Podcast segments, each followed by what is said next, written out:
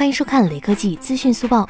富士康官方宣布，已聘请中国工程院院士、著名呼吸病学专家钟南山担当集团新冠肺炎防疫及复工总顾问。针对新冠肺炎防疫及安全复工复产，钟南山院士及团队将会无偿对富士康进行一系列顾问及指导。受疫情影响，富士康直到二月十六日才逐渐复工国内大部分工厂。富士康曾表示，希望在二月底恢复中国大陆百分之五十产能，三月份恢复到百分之八十。为了尽快复工，深圳工厂则将招工奖励提升至七千元。